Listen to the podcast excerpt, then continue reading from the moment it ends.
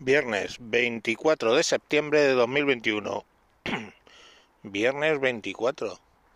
¿Dónde, ¿Dónde está mi dónde está mi programa de jueves?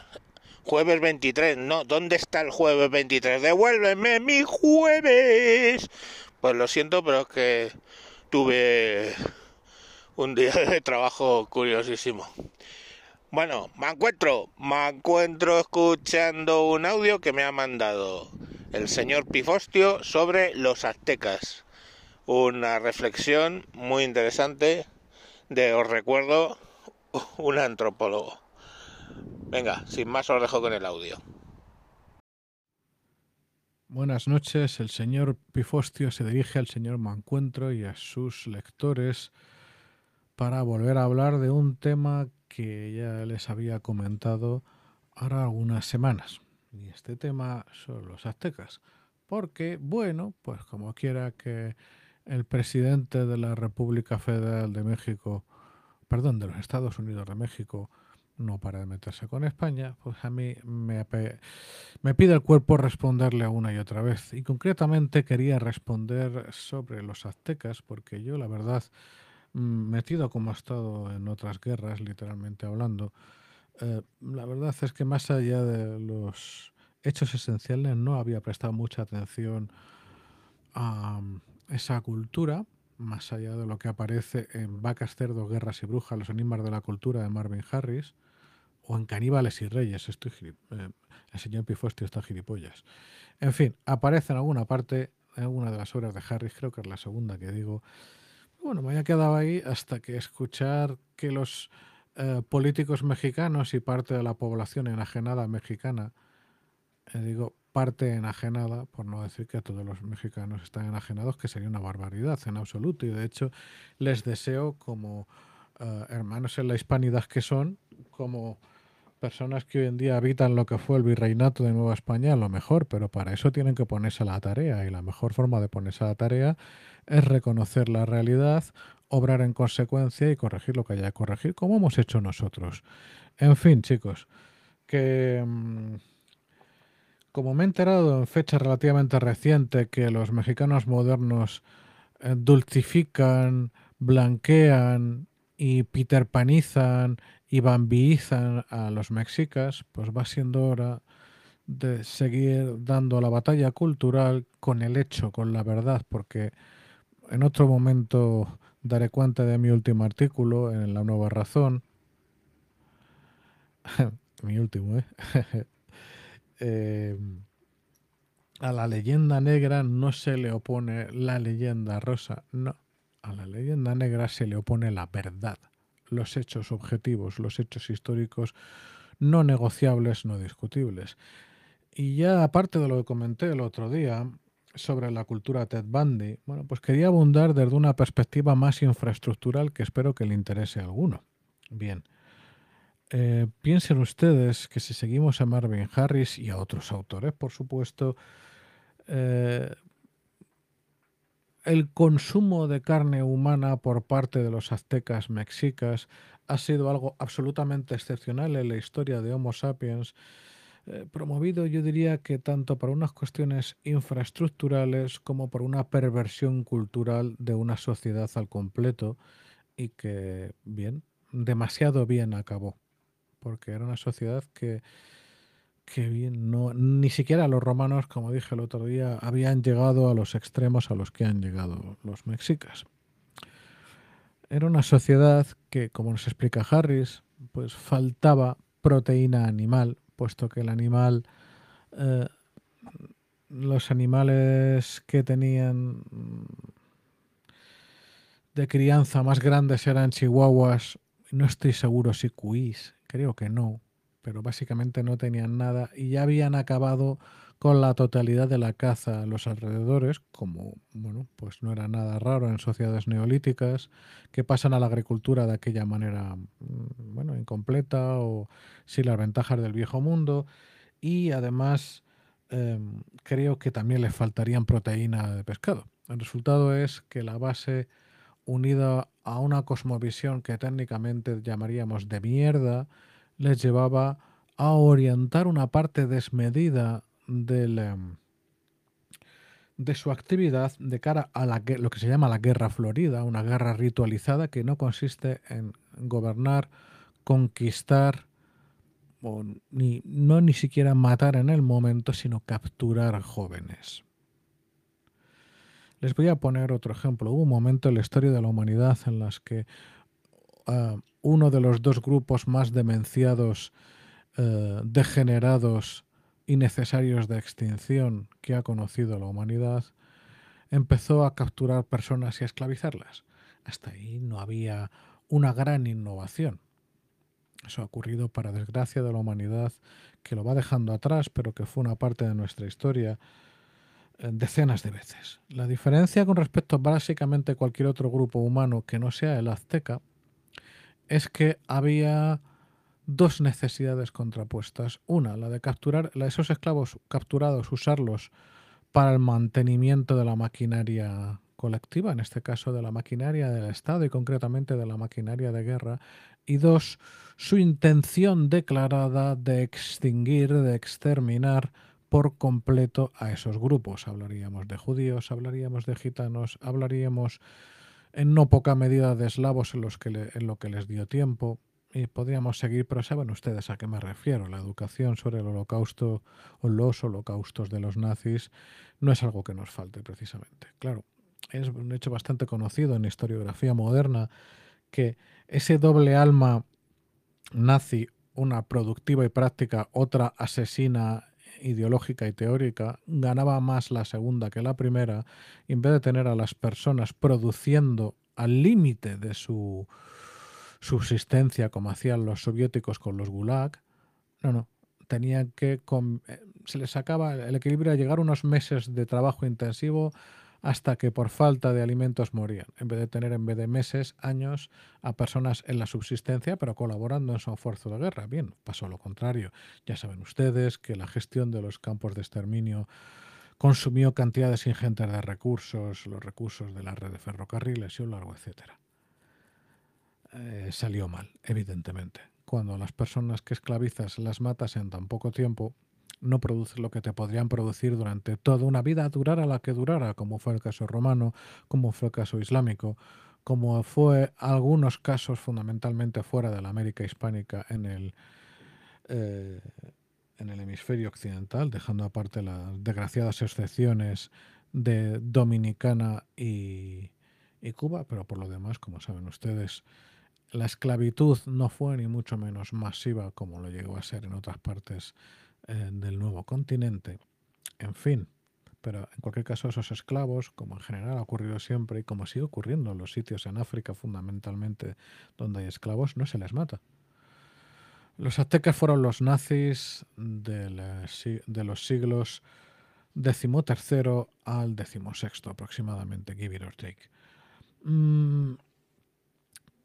Aquí me podrían decir que acabo de ganar un buen premio a la ley de Godwin, pero es que literalmente es así lo que hacían esas personas era capturar a jóvenes y a niños.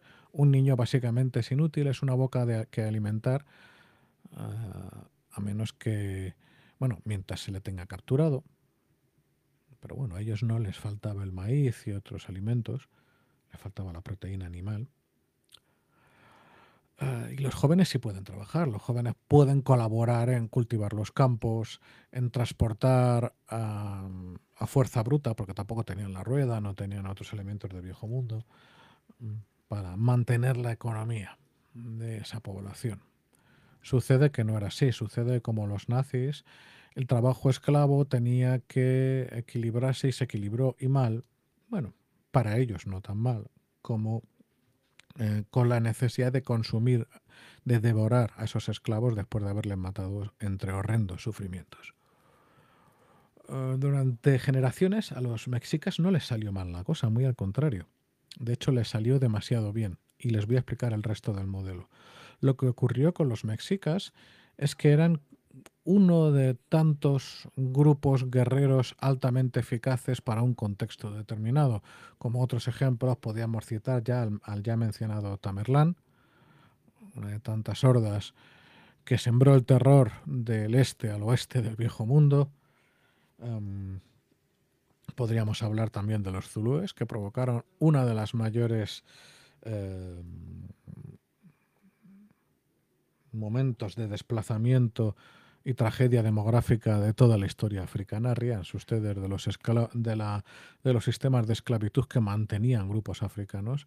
Lo que hicieron los zulúes fue, fue desplazar o asesinar a población a lo largo de miles y miles y miles de kilómetros.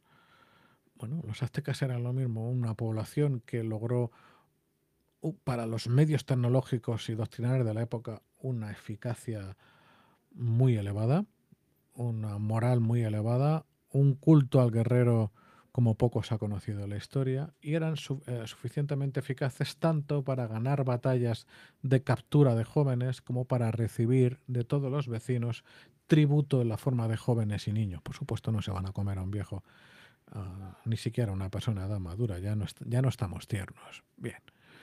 ¿Qué es lo que ocurre? Se establece aquí un círculo vicioso de la peor especie. ¿Por qué? Porque conforme eso iba saliendo bien, conforme no había ningún vecino que, mm, que les pudiera plantar cara, no había en ningún momento ninguna crisis climática o de enfermedad o lo que fuera que les afectara a ellos más que a los vecinos, conforme iban matando a jóvenes año tras año, generación tras generación, se habla perfectamente de un número al menos de cuarto de millón de jóvenes anuales, y no se me escandalicen ni se me espanten, las pirámides no se construyen solas. Y cuando no se emplean ladrillos sino calaveras, pues imagínense ustedes. Em, no solo se mata a jóvenes, que bien son jóvenes mujeres en edad reproductiva, con lo cual el impacto que eso implica para los números de la siguiente generación, sino de jóvenes varones que van a poder defender un poco peor cada año por la falta de jóvenes a sus respectivos grupos sociales. Al mismo tiempo, el consumo ingente, eh, básicamente mm, casi diario, y bastante a menudo, eh, casi diario para las elites, y conforme iba bajando en la pirámide social, pirámide jaja, con los aztecas jaja, eh, de todas maneras tenían acceso a proteína animal inalcanzable para el resto de los grupos de la zona, a ellos no se les mataba, no se devoraban entre sí, hombre, no jodas, yo no voy a devorar a mi primo. Eh, bueno, realmente no se sabe, pero no en números. Digo, no se sabe porque llegados a un punto de psicopatía colectiva, yo me creo cualquier cosa. En fin, eh, ellos tenían una discrepancia cada vez mayor, cada vez realimentada, entre las calorías y el superávit proteínico comparado con todos sus vecinos que además, insisto, nunca lograban unirse para luchar contra esa caterva, contra esa bandada de alimañas repulsivas. Eh, el resultado de esto es que la población de Tenochtitlan no dejó de crecer. Y es muy fácil, señores. Piensen en los señores americanos, ahora mismo porque tienen métodos anticonceptivos, pero con la norteamericano, me refiero, con la cantidad de carne que comen, tienen eh, insumo calórico de sobra para tener los hijos que quisieran. Aquí no es el caso porque estamos hablando de demografía primitiva en la cual mueren bastantes niños antes de cumplir los cinco años, pero aún así lo que no le va a faltar a esos niños ni a sus padres es comida de alto valor eh, nutritivo.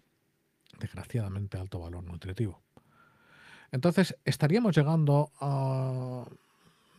Siguen el, el, bucle, ¿verdad? Estaríamos llegando a un momento poco antes de la llegada de los españoles en la que la diferencia empezaba a acercarse a un cambio de fase, a un cambio de fase en la cual eh, em, la población azteca seguiría creciendo, quién sabe, si innovando en, arte de la guerra, para menos sí creciendo. La población de algunos de los grupos seguiría disminuyendo hasta que se rompería el equilibrio inestable. Ese descenso de los grupos vecinos pasaría en algún caso a ser directamente un exterminio, luego desaparecería otro grupo, luego otro grupo, hasta que por las dificultades logísticas de una sociedad sin... Eh, acceso a los animales de carga, sin acceso a la rueda, sin capacidades de conservación de alimentos, una sociedad que según los um, progres mexicanos actuales era un modelo de, de, algo, pero bueno, tecnológicamente no lo era, evidentemente. En cualquier caso, llegados a ese punto, el resultado de ese modelo es que si no cambiaba nada, en no demasiadas generaciones se extinguiría buena parte de los vecinos. O al menos quedarían reducidos a unos números que harían insostenible el consumo de ese cuarto de millón de personas al año. Es una monstruosidad.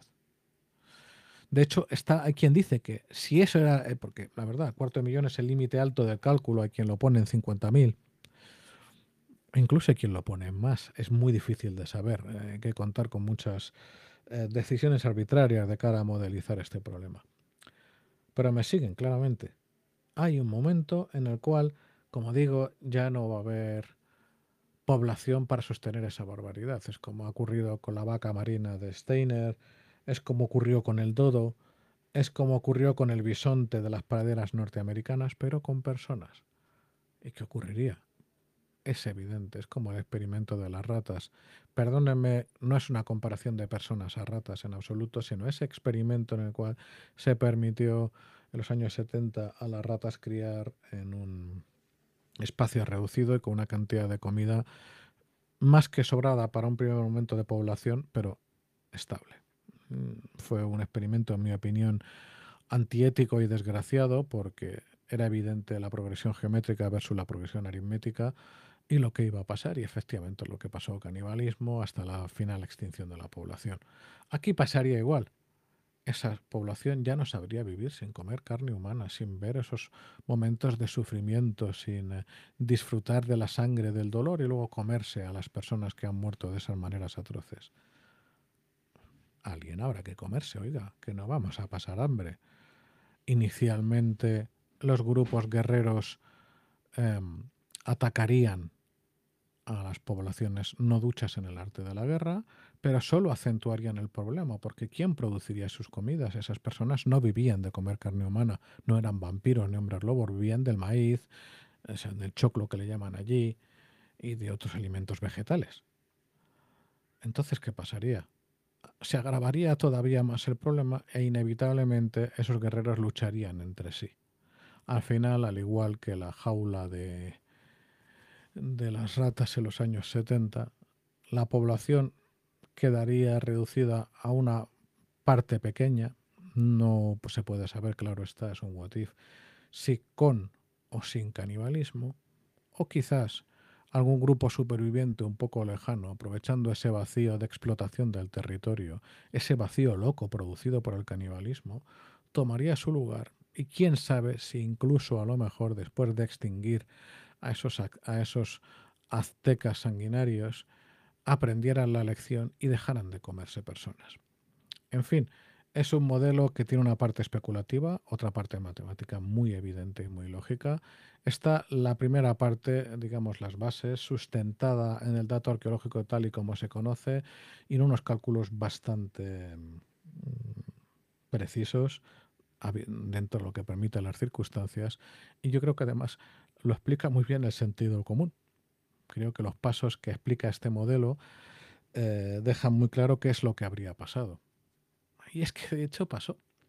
No estaban, no se puede decir que estuvieran en un momento cercano al colapso demográfico cuando reinaba Moctezuma cuyos familiares luego fueron nobles de España, eso sí, pasando por el difícil, duro y terrible tránsito de convertirse al catolicismo, de bautizarse y dejar de comer carne humana. Malditos católicos, malditos cristianos que les prohibieron comer carne humana y en su lugar solo les permitieron eh, tomar la comunión y consumir el, el cuerpo de Cristo una vez por semana. Gentuza.